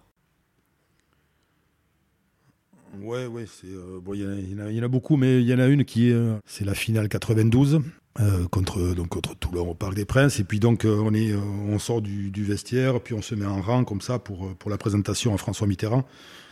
Et donc, tu es motivé, tu, regardes, tu motivé, tu vois les tribunes, tu vois, tu vois tout, tu vois rien, tu sais plus où tu es. En fait, tu es, bon, es jeune, tout ça. Et donc, tu as Serge Blanco qui, te présente avec François Mitterrand. Et là, il passe le 1, le 2, le 3, le 4, il arrive le 9, le 10. Ça continue, il passe devant moi. Bonjour, le président. Là, il arrive au remplaçant et Blanco revient. Et là, il fait. Euh, il, tape dans ses mains, il fait Allez les gars, on y va maintenant, c'est l'heure d'y aller. Fait, je sais pas, il gueule un truc. Et moi, qu'est-ce que je fais? Pris dans l'ambiance, je me retourne, je tape un sprint au milieu du terrain. J'arrive sous les poteaux, je commence à faire des étirements. Et là, je me retourne et qu'est-ce que je vois Que les Toulonnais n'avaient pas été présentés encore. Donc, je me suis retrouvé tout seul au milieu du Parc des Princes de 50 000 personnes. Euh, donc, voilà. Donc, je suis revenu tout penaud tranquillement, en faisant comme si de rien n'était, vers la présentation des joueurs. Et donc, je suis arrivé quand les, quand les Toulonnais avaient été présentés. Oh, donc, voilà. Donc, je crois que sur la, sur la finale, quand tu l'as, si tu, si tu as, si as l'occasion de la voir ou quoi, la présentation, tu me vois revenir, tu me vois revenir à la fin de la présentation. Je suis derrière, derrière tous les joueurs. D'accord, oh là là. Ça, a vraiment été un moment de solitude. Ça doit être énorme. Ouais, franchement, ouais, c'était le, le, plus, gros moment de solitude de ma, vie, je crois. Oh, purée. Et euh, aujourd'hui, c'est vrai que tu es très actif sur, euh, sur Twitter.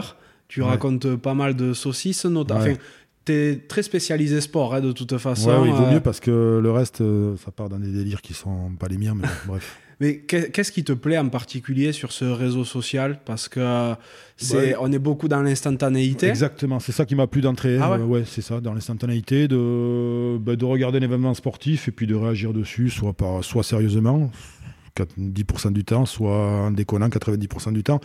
Après, euh, voilà, je pense que ça fait pas rire tout le monde, mais ça fait rire quelques personnes. Donc, moi, puis ça me fait rire surtout à moi. Donc, euh, moi, je suis là devant mon téléphone et des fois, je rigole tout seul à ce que je suis en train d'écrire. Donc, voilà. Donc, j'ai, oui, voilà, mais c'est exactement, c'est l'essentiel. J'ai conscience que ça va pas être toujours très drôle. J'ai conscience que ça peut être un peu lourd de temps en temps, mais bon, voilà, euh, moi j'ai trouvé, ouais, c'est un moment de, de, de, bah, de, partage, on va dire aussi de ben, regarde si j'étais pas sur Twitter tu serais peut-être pas là et moi non plus. Enfin on serait pas là en train de parler peut-être tu sais c'est vrai que c'est euh, comme ça qu'on a eu notre premier contact. Oui tout à fait. Donc euh, voilà donc euh, non moi je trouve que c'est bien c'est voilà c'est c'est un lieu d'échange hein. il faut savoir garder une certaine mesure faut savoir de quoi on parle il faut éviter certains sujets surtout actuellement. Et puis puis voilà. Donc c'est difficile de, les éviter des fois mais bon voilà c'était hier ou ce matin. Toi, tu parlais de sport, des Jeux Olympiques, il me semble, et tu as été alpagué par quelqu'un sur un sujet politique tu te dis, mais où est le rapport Ouais, ça peut arriver, ça, ça peut arriver. Comment les gens peuvent trouver un rapport entre le sport où toi tu racontes des, des, des, conneries pour faire rigoler tout à fait, et des gens qui vont derrière trouver un. Ben, je sais pas, c'est fou. pas, il faut être dans leur tête euh, de certaines, donc je sais pas, je comprends pas. C'est vrai que c'est des, fois, ouais, j'ai du mal à comprendre certaines personnes qui viennent dans tes commentaires, qui viennent te parler alors que tu leur as rien demandé, qui viennent euh, des fois t'insulter gratuitement ou te prendre à partie, puis c'est surtout que c'est eux, ils ont leur avis et le tien ne compte plus. Donc, euh, donc voilà, donc je je coupe court à toutes sortes de discussions dans ce cas-là, il vaut mieux. Ouais, complètement. Mais ce que j'ai vu aussi, sur, sur Twitter d'ailleurs, que tu étais supporter des Girondins. Ouais, depuis toujours. Ouais. C'est toi le supporter des Girondins. Ouais, c'est moi le supporter. non, non, il y en a, y en a, y en a quelques-uns. Non, non, ça, tu aurais pu dire le supporter du BO. Non, mais supporter des Girondins depuis, euh, bah, depuis tout petit. je suis né à Bordeaux. Mon père a travaillé là-bas. Et puis chaque année, on partait voir un match des Girondins. Donc on faisait les 200 km pour la nationale pour aller voir les Girondins. Donc euh, je te parlais de Jérôme Gallion, mais euh, je peux te parler d'Alain Giresse euh, comme, comme mon idole absolue, on va dire, quelque part, puisque peut-être même plus que n'importe quel joueur de rugby, quoi. Donc voilà, quoi. Donc j'adore les, j'adore les Girondins et c'est vrai que maintenant c'est compliqué, quoi. C'est compliqué. C'est le, derby de la Garonne, il est pas très reluisant en ce moment. Étant supporter du TFC, c'est vrai que quand il y a des les temps sont durs, hein. les vaches sont maigres. il faut, il faut être solidaire. Est-ce qu'il y a quelqu'un dans ta vie qui t'a spécialement inspiré? Il y en a plein, on va dire. Hein. C'est dur de dire une personne qui t'a inspiré. Donc, euh, si tu veux, voir chaque étape de ta, de, de, ta vie, il y a quelqu'un qui t'inspire. Donc, euh, pour revenir dans, ma prime, prime jeunesse, pour commencer le rugby, euh, des éducateurs, un entraîneur, Gérard Murillo, pour, ne pas le citer, enfin, je voulais le citer quand même parce que c'est quand même lui qui m'a qui m'a formé au rugby, qui m'a amené au rugby. C'était l'entraîneur du Saint-Jean du Olympique, entraîneur également de l'équipe d'Espagne. Et donc voilà, c'est lui qui m'a amené au rugby. Et donc il a beaucoup compté pour moi, il compte toujours beaucoup parce que je le vois quasiment tous les jours. Ça a été le premier à m'inspirer, à me former euh, en tant que euh, en tant que rugbyman, en tant qu'homme, en tant qu'adolescent, en tant qu'homme, voilà, au-delà de, mes parents, hein, bien sûr, mais euh, donc voilà, il y a eu lui, puis après il y a eu des gens qui t'inspirent sur un terrain. moi j'étais fan de, je te dis, de Jérôme Gallion. J'adorais Denis Charvet quand j'étais quand j'avais 15-16 ans, j'étais ado. Serge Blanco, j'ai eu la chance de jouer avec lui. Donc, euh, donc voilà, Serge, c'était euh, sur un terrain, c'était un monstre, quoi. c'était, euh, c'était, il y avait pas, pour moi, il n'y avait pas plus haut. Donc j'ai eu le bonheur de, jouer avec lui. Bonheur, la chance, un peu tout. Et puis, et puis voilà. Puis après, il y a d'autres joueurs que, j'ai croisés qui sont, inspirants. un gars comme Philippe Carbonneau, ça a été pour moi un super coéquipier, un super copain. voilà, il y, en a plein, il y en a plein, ouais. plein de gens qui t'inspirent. Dans, le milieu du rugby, là, je, reste dans le milieu du rugby. Après, voilà, après, je te parlais d'Alain Giresse, j'adore le foot et euh, Giresse, Platini, par la suite, euh, notre degré de notre degré, mais bon, ce sont des, des gens qui t'inspirent. En termes de joueurs de, de rugby, tu as cité des feux follets, hein, vraiment. Hein. Ouais, peut-être, ouais. Ouais, ouais, ouais, je vais pas. Ouais. Non, c'est vrai. Ouais. Je- des, des créateurs. Moi, je me rappelle, je me revois à l'école, j'étais en train d'écrire leur, leur nom euh, sur, euh, sur, les, sur les chemises qu'on avait à l'école où on mettait les feuilles dedans. J'ai- Je sais pas si tu te rappelles, à le, le groupe ACDC, à l'époque, ils avaient une, une lithographie particulière, tu vois. Et j'écrivais Galion, j'écrivais Charvet, j'écrivais Blanco avec cette, euh, cette forme d'écriture, tu vois. C'était euh, c'est des souvenirs. Mais j'avais quoi, 14-15 ans, quoi. ou D'accord. 15-16 ans. J'étais déjà quand même assez euh, un ado, quoi, tu vois. Mais, mais bon, c'est. voilà, c'est. C'était des, des- des- des modèles. Et puis j'ai eu la chance de jouer, donc, je te dis, avec Blanco, avec Charvet, avec Denis, que j'ai retrouvé euh, en équipe de France à 7, avec les Barbarians. euh, voilà, donc, euh, bon, ben, voilà, c'est. C'est génial pour moi, c'était super souvenir. Bien sûr. Dans ta vie, est-ce qu'il y a une claque ou un échec qui t'ont vraiment fait grandir? Non, pas vraiment. Non, non, c'est vrai que. Non, on apprend à tout âge. Euh, c'est pas, c'est pas une claque, c'est pas un échec, mais c'est vrai que professionnel. Alors le rugby, y a- j'ai pas eu de, il y a pas eu de, pas eu de claque. euh, franchement, même la finale, tu perds en 92, mais c'est pas une claque, c'est un événement qui fait que, voilà, c'est, pour moi, c'est pas une claque ça. Euh, sportivement, non, il n'y a rien qui m'a, perturbé plus que ça. Après, professionnellement, au niveau de, mon travail, oui, ça, fait quelques années que je voulais euh, être là où je suis. J'ai, mis, du, du- mis du, du temps à y aller. Et c'est vrai que ça m'a pesé sur les 3-4 dernières années, ça m'a pesé, ouais. Donc voilà, donc maintenant je suis, je me sens un peu plus, un peu plus apaisé, on va dire, de, d'être là où je suis professionnellement que, que depuis ces 4 ou 5 dernières années, quoi. Donc c'est pas, c'est pas une claque, mais c'est, euh, voilà, ça, c'est une, c'est une forme d'usure, on va dire. D'ailleurs, t'en as pour combien de temps encore à travailler? Mais euh, si tout va bien, 4 ans. Ok. Voilà, bah après, que rien ne rien ne m'empêche de continuer. euh, voilà, je, je peux partir dans 4 ans à 56 ans. D'accord, bon, ce Ouais, serait, va, ce serait plutôt ouais, pas mal. Ce serait bien. ce serait bien. Quel est l'accomplissement dans ta vie dont tu es le plus fier? Ouais, t'es, t'es fier de, voir tes enfants grandir, euh, voilà, de, grandir sainement dans un milieu propre, sain, et de voilà, c'est, euh, voilà, ce sont, mes enfants, c'est ma fille Camille qui, euh, qui, grandit, qui a 25 ans, qui travaille, qui, qui est épanoui, mon fils Sacha, 18 ans, qui lui aussi s'épanouit petit à petit, et, qui, sont des enfants merveilleux, mon épouse qui est adorable, et, et puis voilà, puis j'ai des parents. Qui sont toujours là et qui et puis voilà c'est la en fait c'est la famille quoi. C'est euh, c'est le plus important je pense. Il y a pas il y a pas je vois pas ce qui peut être plus important qu'une famille quoi. Quand elle est unie et soudée.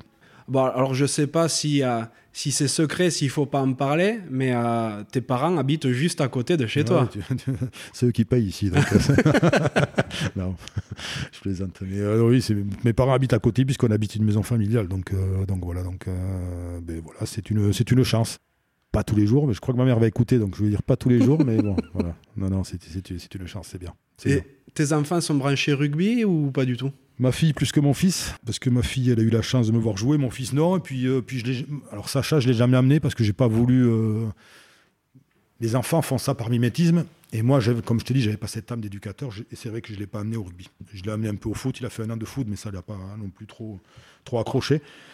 Et donc, euh, donc non, mon, son, Camille est plus accrochée au rugby. euh, elle va au match, elle me demande toujours si j'ai des places. Elle croit que j'ai encore beaucoup d'entrées, mais euh, j'en ai beaucoup moins. Et Sacha, non, il, est, il suit, il regarde de temps en temps la télé avec moi, mais sans vraiment s'accrocher, s'accrocher au sport comme, comme nous, comme moi j'aurais pu l'être à son âge. Ouais. Comme, fille- comme je l'ai été à son âge surtout. ouais. Ta fille a jamais joué du coup? Non, du tout, Non. du tout, du tout. Elle fait de la danse espagnole, elle est flamenco. D'accord. Si tu pouvais reparler au petit David qui faisait ses premiers pas à Chantaco, qu'est-ce que tu lui dirais? Ne change rien. C'est aussi simple que ça. Non, parce que comme je te le dis depuis tout à l'heure, j'ai vécu des. À, mon niveau, hein, des- des- des moments euh, fantastiques. De, des moments fantastiques, voilà. C'était. euh, alors, c'est des superlatifs, hein, c'est toujours. euh, mais. Mais voilà, j'ai vécu à tous les niveaux, que ce soit avec l'équipe euh, régionale de Ligue du Sud-Ouest de police. On avait un niveau de, troisième, deuxième série, mais on avait, on avait un petit niveau. Mais bon, voilà, j'ai joué avec des gaffes, mais c'était génial. Et comme avec l'équipe de France de rugby à 7, on a fait des, voyages euh, à Punta del Este, euh, à Hong Kong. Voilà, c'était bien aussi. Et, et j'ai vécu, euh, voilà, on a vécu, euh, je dis homme parce qu'on on est tous un peu de la même génération là. Tous- Tous les joueurs de, notre génération, je pense qu'on a vécu des moments, euh, des bons moments, des moments fabuleux, des, moments de partage, de joie, de, plaisir que maintenant, je, pense qu'ils ne retrouvent pas. Alors, ils trouvent autre chose et ils, doivent bien trouver autre chose et, et bien leur face. Mais je crois que voilà, au petit, au petit je lui dirais ne, change rien, continue, euh, fais, fais, fais ce que tu as, hein, ce que as envie de faire et puis, euh, puis ça marchera tout seul. Quoi. Fait, parce que moi j'ai toujours fait ce que j'avais voulu, euh, envie de faire, même sur un terrain. Donc voilà, c'est pour ça que ça m'a coûté quelques déboires. tu n'es plus forcément impliqué dans le rugby aujourd'hui, mais je, je sais que tu as un regard, sinon critique, mais au moins que tu as un avis. Comment tu ressens le rugby basque actuellement? Et son évolution Actuellement, je ressens bien depuis deux mois. Là. oui, parce que tu es bien sûr un grand supporter du vélo. Oui, je suis toujours resté supporter du Biarritz Olympique, c'est normal. Et... mais euh, ben, le, rugby, euh, je sais pas, le... c'est c'est compliqué puisqu'on te parle toujours d'argent, on te dit qu'il faut beaucoup d'argent pour pouvoir évoluer euh, au plus haut niveau. Donc je ne sais pas si, si le Biarritz Olympique en a, je ne sais pas si l'Aviron en a, je ne sais pas si les deux réunis en auraient beaucoup plus je, suis un peu loin de, tout ça. Je sais pas. Euh, je crois qu'il faut que chacun euh, vive bien et heureux euh, au, niveau, au niveau où il doit être. C'est-à-dire que ben, si c'est en Pro D2, ben, ce sera en Pro D2. Si c'est en Top 14, c'est tant mieux pour le Biarritz Olympique actuellement, tant mieux pour l'Aviron depuis 5-6 ans. Ou je ne sais plus. voilà, il faut, qu'on vive heureux au niveau où on doit être. Je veux dire, on peut passer 10 très belles années en Pro D2. Et c'est ce qu'a fait le Biarritz Olympique. Pas, c'était pas fantastique toutes les années, mais bon, ils ont vivoté en Pro D2, ils ont passé du bon moment, du bon temps, et puis jusqu'à une sorte d'apothéose au mois de juin dernier. Et à contrario, l'Aviron, ben voilà, donc euh, je sais pas si en réunissant les deux clubs, euh, on a beau te dire que ce sera serait pas une fusion, ce serait voilà un grand club du Pays Basque. Euh, je sais pas, je sais pas s'il y aurait les.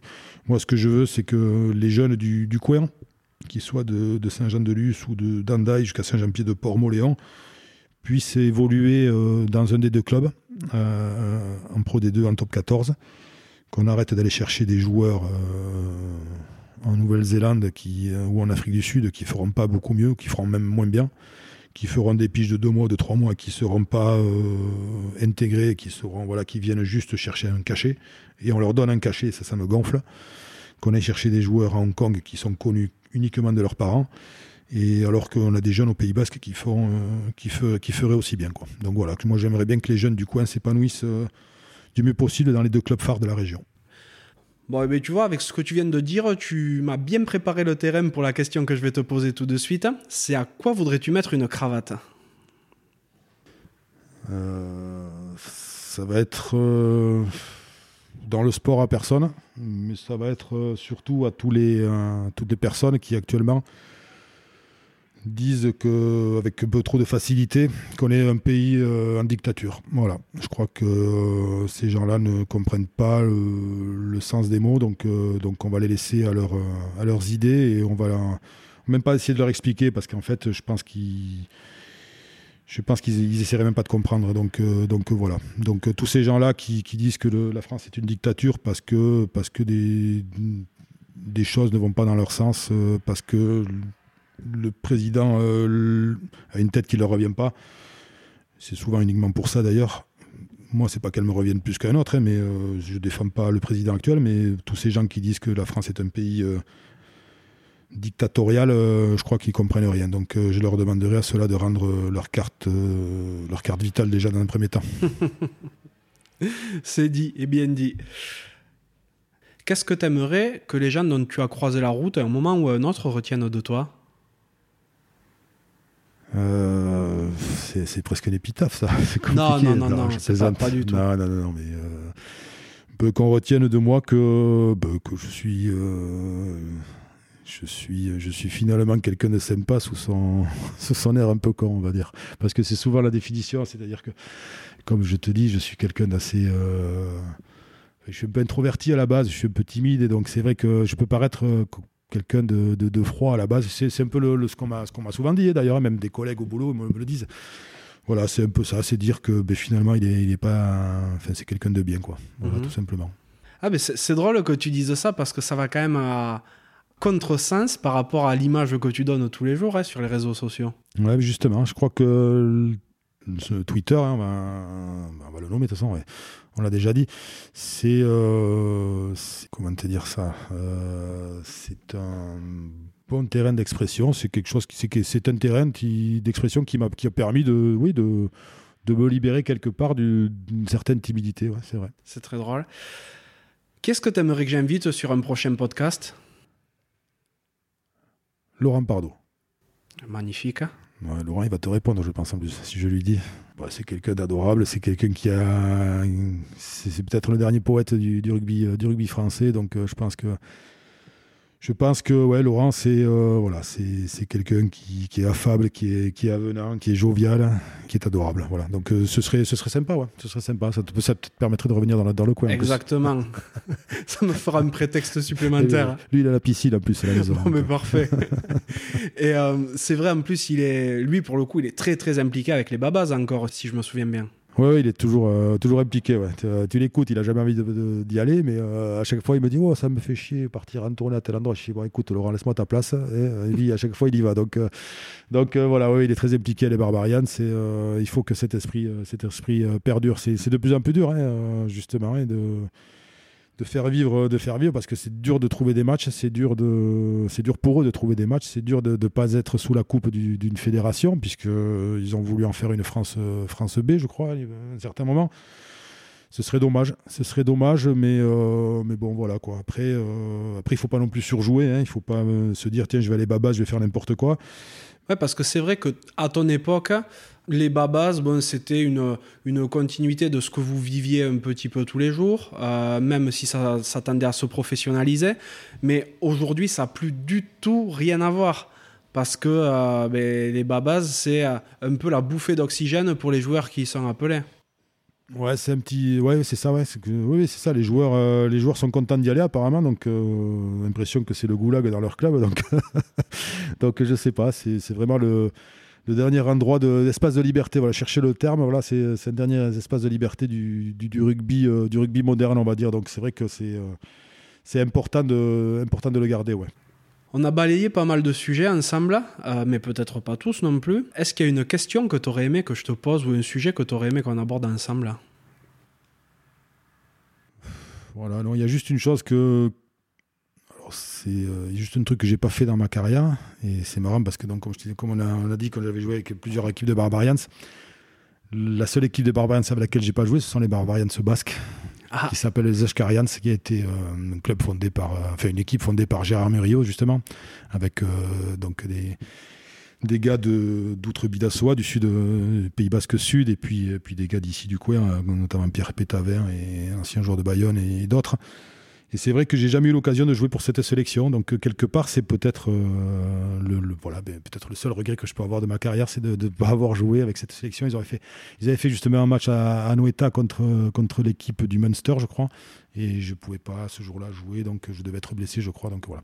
C'était voilà. Mais après, au niveau des, des questions que tu aurais pu me poser. Euh, euh, non, je crois qu'on a, a, fait le tour, euh, c'était bien. Euh, parfait. En tout cas, euh, ben, pour, pour les Ashkarians, tu... il n'est pas trop tard peut-être. Ah non, il n'est pas trop tard. Malheureusement, ils n'ont plus beaucoup de matchs, je crois. Ah, ils, font, ils, font, jouer les, les, jeunes, les jeunes en tournoi 7. D'accord. Ouais. Ouais, écoute David, merci beaucoup de m'avoir reçu. Ouais, merci à toi, c'était sympa. Ouais, je passais un super moment. C'était c'était vraiment top de pouvoir te découvrir sous, sous un autre jour parce que le clown sur Twitter c'est une chose, mais l'homme ça en est une autre, donc c'est plutôt chouette. Je vais te souhaiter beaucoup de réussite pour la suite. Peut-être quatre dernières années de travail si tu décides de ne pas prolonger. On va voir. Et puis, euh, et puis je te dis à très bientôt. Ouais, merci Yoann, toi aussi, euh, bonne continuation et euh, c'est un très beau programme, c'est bien. Merci. Ciao. Merci. Ciao. Merci d'être encore là et d'avoir écouté cet épisode jusqu'au bout. J'espère sincèrement qu'il vous a plu. Si tel est le cas, ce serait super sympa de le noter 5 sur 5 sur Apple Podcast et de le partager autour de vous. Ça m'aiderait à encore plus le faire reconnaître et à convaincre de nouvelles personnes à jouer le jeu de la cravate. Si vous laissez un commentaire, sachez que je les lis tous. Aussi, si vous pensez que la cravate mérite d'être soutenue, vous pouvez faire un don en suivant le lien qui est dans la description de l'épisode. Pour me contacter, vous pourrez me trouver sur LinkedIn ou Instagram en recherchant Johan Zuckmeyer. Vous pourrez aussi facilement trouver le podcast sur Facebook et Instagram. A bientôt pour un nouvel épisode de La Cravate.